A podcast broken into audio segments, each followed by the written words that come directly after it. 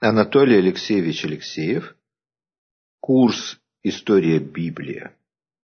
Лекция шестая. Литературное окружение Библии. В составе Септуагинты сохранилось еще несколько книг, которые не признаются в еврейской письменности э, священными и не были признаны таковыми же протестантской традицией в XVI веке. Эти книги до недавнего времени были известны только в греческих переводах, и считалось даже, что, наверное, они написаны по-гречески. Но в Кумране все эти тексты, или почти все эти книги были обнаружены. Это, безусловно, является часть э, большой литературной традиции, которая составляет еврейское священное писание. Это такие книги «Товит», историческая книга, где описывается интересная очень история Тавита. Он идет в длинное путешествие в Вавилон с тем, чтобы вернуть долги, получить заложенные деньги, а также вступить в брак, его сопровождает ангел Рафаил, и там много очень интересных эпизодов, которые имеют фольклорные параллели в мировой литературе. Книга довольно старинная, но трудно определить ее все-таки точное время составления. Некоторые считают, что в VII веке до нашей эры, некоторые во II веке. Очень широкий богословский диапазон в частности, здесь впервые появляется и вот этот злой дух Асмодей Ашмадай. Здесь появляется Рафаил, вот первый раз, ангел. Здесь есть совпадение и с некоторыми другими книгами. Упоминается пророчество Ионы. Впервые встречается золотое правило, правда в отрицательной форме, что ненавистно тебе самому – того не делай никому. Здесь дается апокалиптическое описание будущего Иерусалима, которое близко к откровению Иоанна Богослова. Другая книга исторического характера «Юдив». В ней описываются не очень ясные э, какие-то исторические события, осада города Бетулии, возможно, это имеется в виду город Шехем – и благочестивая вдова Юдив приходит в шатер к полководцу Алаферну и ночью убивает его, чем спасает город. Такое событие неизвестно, но вообще известно, что у Навгодоносора был полководец с таким именем. Юдив – это интересная э, книга уже потому, что она продолжает череду героических женщин, написанных в Библии. Девора, Анна, Эсфирь, Юдиев. Надо сказать, что Библия и как Ветхого, так и Нового Завета совершенно свободна от так называемого сексизма. Там женщины играют активную роль и всегда положительную. Добродетельные женщины описываются. Очень важны для понимания поздней истории еврейского народа, кануне Нового Завета, это маковейские книги. Здесь описывается вот правление селевкидов, этих царей сирийских, которые подвергали гонениям иудаизм. И здесь, среди прочего, встречаются очень интересные богословские моменты. Во второй э, Маковейской книге, например, содержится единственное богословское обоснование молитвы за мертвых. Там после сражения говорится, например, так. «Ибо если бы он, Иуда Маковейский, полководец еврейский, не надеялся, что падшие в сражении воскреснут, то излишне напрасно было бы молиться о мертвом. Но он помышлял, что скончавшимся в благочестии уготована превосходная награда. Какая святая и благочестивая мысль! Поэтому принес за умерших умилостивительную жертву, чтобы они разрешились от греха. Здесь содержится первый иудейский мартиролог в мучеников за веру. Илиазар, благочестивая Соломония и ее семеро сыновей. Это так называемые маковейские мученики, которые православная традиция вспоминает до сих пор 1 августа. 1 августа вообще большой праздник на Руси, потому что в этот день был крещен Киев, так что память маковейских мучеников э, не забыта до сих пор. И здесь интересно, между прочим, единственный случай в Библии, где дается библейское учение о творении мира из ничего то, что я вот говорил, когда в начале книги «Бытия», отмечал, что это очень важно для монотеистической традиции, вот эта теза, что происходит творение из ничего, креация экс нихило. И это как раз во второй Маковейской книге. «Премудрость Соломона» написана на греческом языке в конце, во втором веке, может быть, или в первом веке до нашей эры. Она представляет собой подражание книгам притчей. Здесь очень интересно разрабатывается тема Святого Духа. А, например, Святой Дух премудрости удаляется от лукавства. Дух Господень наполняет Вселенную. Премудрость подвижнее всякого движения, и по чистоте своей сквозь все проходит и проникает. Она есть дыхание силы Божией и чистое дыхание славы Вседержителя. А здесь также тема бессмертия, преодоления смерти. Бог не сотворил смерти, не радуется погибели живущих, ибо Он создал все для бытия, и все в мире спасительно, и нет пагубного яда. Бог создал человека для нетления и соделал его образом вечного бытия своего. Книга «Премудрости Иисуса, сына Серахова» хорошо датируется, составлена в начале II века до нашей эры и затем переведена примерно в 132 году на греческий язык.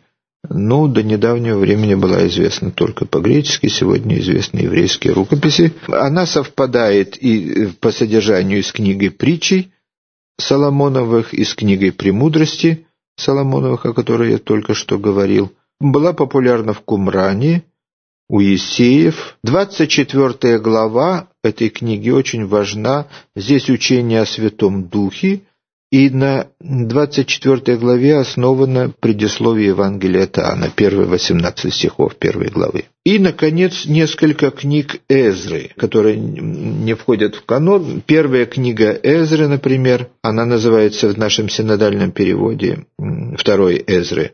Здесь пересказ э, эпизодов из других книг, из Паралипоменон, из книг царств, из книг Эзры Неемии, посвященных возвращению евреев из плена и восстановлению храма Иерусалима.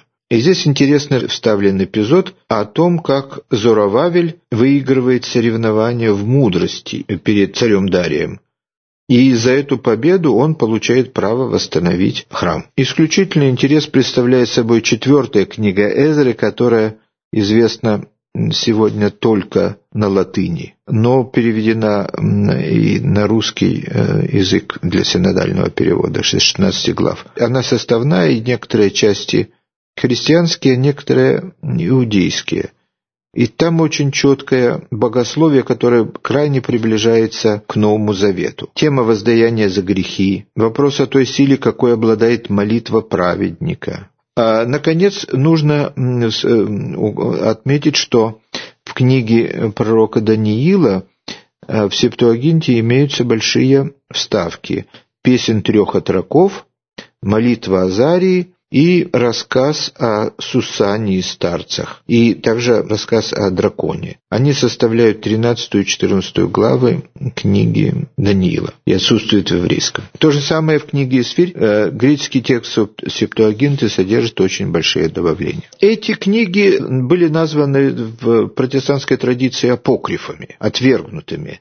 Это, конечно, неправильно. Католическая традиция называет эти книги второканоническими, имея в виду то, что они были включены в библейский канон не одновременно с другими книгами, а позже, ну, правда, об этом ничего нам не известно. В русской традиции у этих книг нет никакого названия, иногда их просто называют неканоническими книгами, входящими в Библию, библейские неканонические книги. До кумранских находок э, было трудно понять все-таки происхождение этих книг. Теперь мы точно видим, что большая часть этих книг была известна на еврейском языке, и после составления канона Танах, трехчастного канона Тора, Невиим, Китувим, то есть закон, пророки и Писания, эти книги вышли из употребления, потому что их перестали переписывать на еврейском языке и сохранились только в христианских переводах на греческий язык. Почему они вышли из употребления, практически трудно сказать.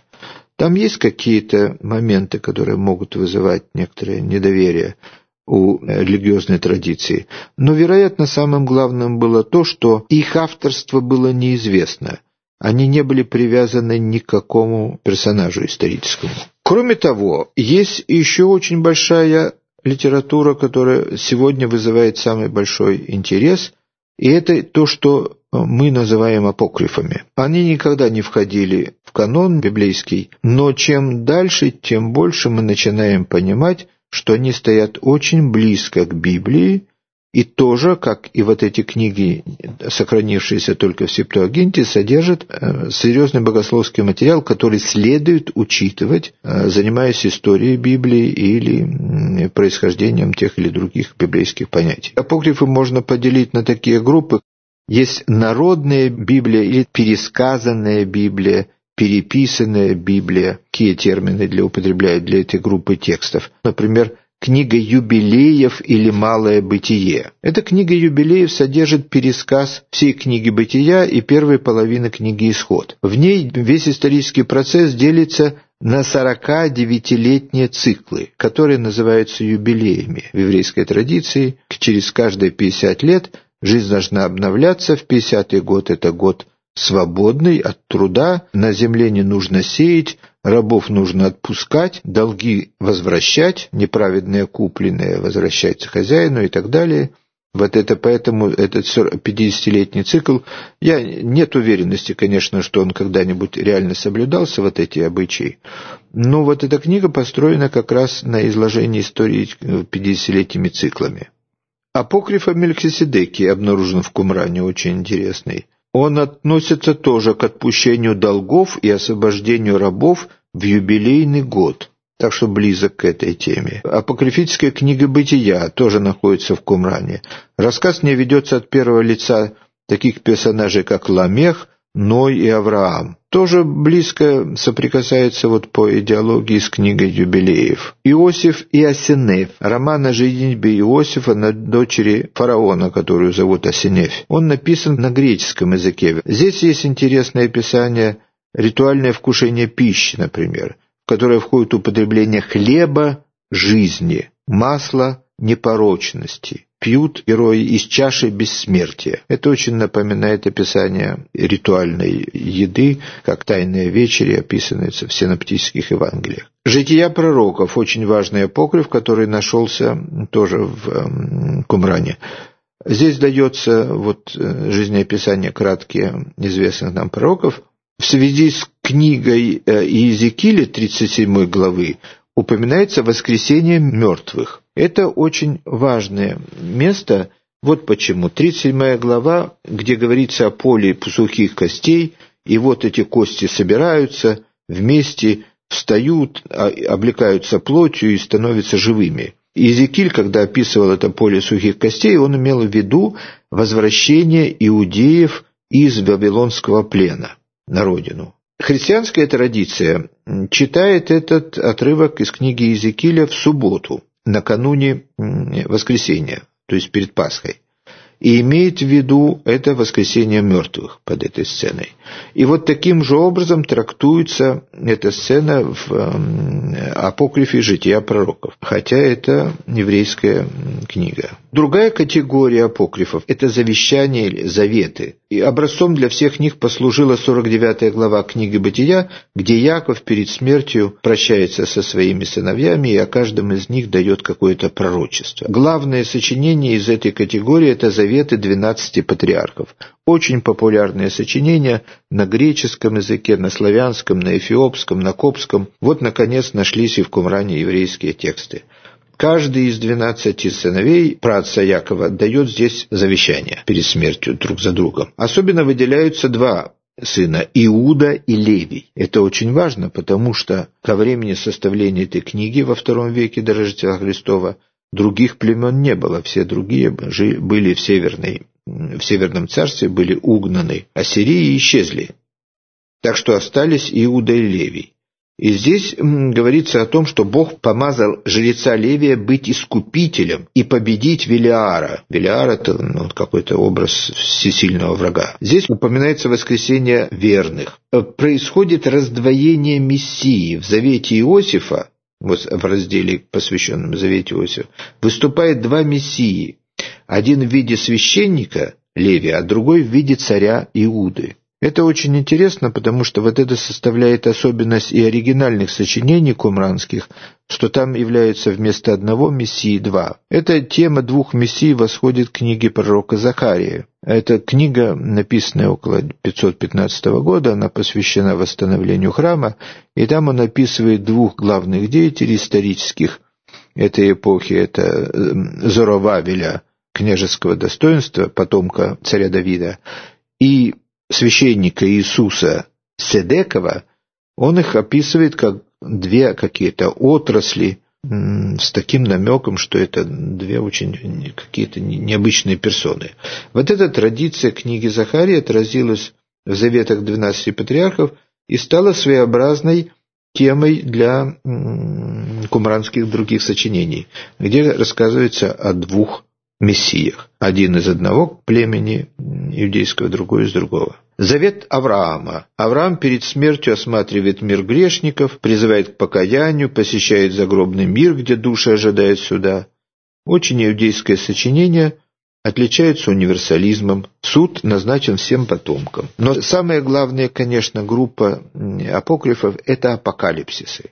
Их было очень много. Первая среди них книга Еноха. Это обширная библиотека около библейских текстов, собранных под именем персонажа, который известен только из книги «Бытия», и, как мы знаем, что он был вознесен на небо бессмертия. Книга состоит из десяти отдельных произведений, и все они имеют более или менее очевидный апокалиптический характер. Для апокалипсиса характерно вот что. Некто персонаж, имени которого ведется рассказ или о котором рассказывается, оказывается где-то в небесном путешествии, им его ведет какой-то другой водитель и объясняет ему виденные им картины. Картины сами по себе непонятны, но э, ему объясняются значения всех этих событий. И так предсказывается будущее. Апокалипсис получил в это время очень большое распространение, потому что в канонических книгах библейских апокалипсис представлен очень мало. Там есть очень маленькие кусочки в книге пророка Исаии, в книге Даниила, их больше нет. И через апокалипсис в этой свободной литературной форме мог быть запечатлен индивидуальный религиозный опыт. Поэтому они писались в больших количествах и получали очень очень большое распространение и популярность. Ну вот, в частности, среди этих десятка сочинений, которые входят в книгу Иноха, есть, например, «Апокалипсис животных». Здесь все персонажи представлены в виде животных. Патриархи – это тельцы. Рядом с ними действуют ангелы. Падшие ангелы в виде звезд – а праведные ангелы в виде людей. Иаков и его потомство выступают в виде овец. Моисей носит облик человека, то есть, по сути, является ангелом, потому что только ангелы имеют человеческий облик. Враги избранного народа выступают в виде слонов, верблюдов, обезьян, хищных птиц. Послание Иноха, например, отождествление богатых с грешными, бедных с праведными. Послание предсказывает суд и эсхатологическое завершение истории. Разграничена посмертная судьба грешников и праведников. Последнее приобретает вечную духовную радость, уподобляясь ангелам. Содержится полемика с теми, кто не верит в посмертное воздаяние. А это такие были садукеи известные, они не верили в посмертное воздаяние. Особенно важна здесь книга притчей, входящая в книгу Иноха. Здесь на очень подробная ангелология, то есть учение о ангелах, апокалиптические видения, дается картина эсхатологического суда. И этот суд вершит Сын Человеческий, восседая на троне. Он также именуется избранным и реже праведным, помазанником. Нужно заметить, что Сын Человеческий выражение употребляется у пророка Иезекииль первый раз, но там оно обозначает просто человека, как другие еврейские выражения такого рода. Сыны Иерусалима – это жители Иерусалима, дщери Иерусалима – это жители Израиля, обычная норма. Но в книге пророка Даниила Сын Человеческий обозначает какую-то другую фигуру таинственный сын человеческий идет по облакам, по небу, и явно содержит намек на Мессию. И вот это же мы находим в книге Еноха, мессианское значение этого выражения. Вот, второй Енох сохранился только на славянском переводе, неизвестен других, он тоже содержит очень интересный рассказ рождение Мельхиседека, взятие на небо накануне потопа, богатая ангелология, учение человека как образе Божьем. По мере того, как в Таргумах мы видим, что идет борьба с антропоморфизмом, Бог все больше лишается разных проявлений человеческих, Он не ходит, не смотрит, не думает, не говорит, а все совершается другим путем. По мере развития борьбы с антроморфизмом развивается ангелология. В древних текстах ангелы появляются не так многочисленные, и там явно, что они выполняют подсобную роль. В этих поздних текстах ангелы уже появляются с именами и играют активную роль. Развитие идет в разных направлениях одновременно. Очень характерно, что в этой литературе появляются вот три таких персонажа, играют постоянно важную роль. Моисей, Илья, Енох и Мельхиседек. А в апокрифе о Мельхиседеке, который я упоминал, Мельхиседек выступает вершителем конечного страшного суда, восседая на троне. А Моисей вообще появляется очень часто. Илья дает свои, появляется тоже. А для этих четырех персонажей э, Библии характерна одна черта. Они не умерли. Они в теле взошли на небо. Ну, про Еноха об этом прямо говорится, что он взят на небо. Илья в огненной колеснице взлетает на небо. Мельхиседек, о нем это не говорится в Библии, но есть апокрифы, где рассказывается о том, что он тоже был на небо унесен. А в Библии он появляется только в одном месте, в 14 главе книги Бытия, где он благословляет Авраама, когда тот возвращается с победой, защищая Лота. Там он называется священником высшего Бога. Что касается Моисея, то с ним немножко сложнее, потому что в 32 главе книги Второзакония описывается его смерть. Но поскольку его могила никогда не была известна, в Библии как бы намекается на то, что он умер на горе Нево, она находится за Иорданом, высокая гора, но там традиция никогда не указывала никакой могилы Моисея. И до сих пор никто не считает, что там находится его могила. Существует апокрифическая такая версия, народная легенда, может быть, что все-таки он перед смертью был унесен телесно на небо. Это очень важно, что эти персонажи не души их вознеслись на небо, а именно в теле взошли на небо. И эти персонажи им появляются накануне Нового Завета. И в сцене преображения, которая описана у синоптиков, считается, что она произошла на горе Фавор, а, как мы видим Иисуса в окружении двух из них – по правую руку стоит Моисей, по левую руку от Иисуса стоит Илья. Это те персонажи, которые приветствуют его как Мессию потому что они не узнали смерти. И это та судьба, которая предстоит Иисусу взойти на небо в телесном виде. В мифологии греческой, римской, в мифологии других народов персонажи после смерти возносились на небе. А здесь принципиально важно то, что люди в теле, в человеческом образе восходят на небо. И вот эта тема очень важна для апокрифов, которые появляются накануне Нового Завета.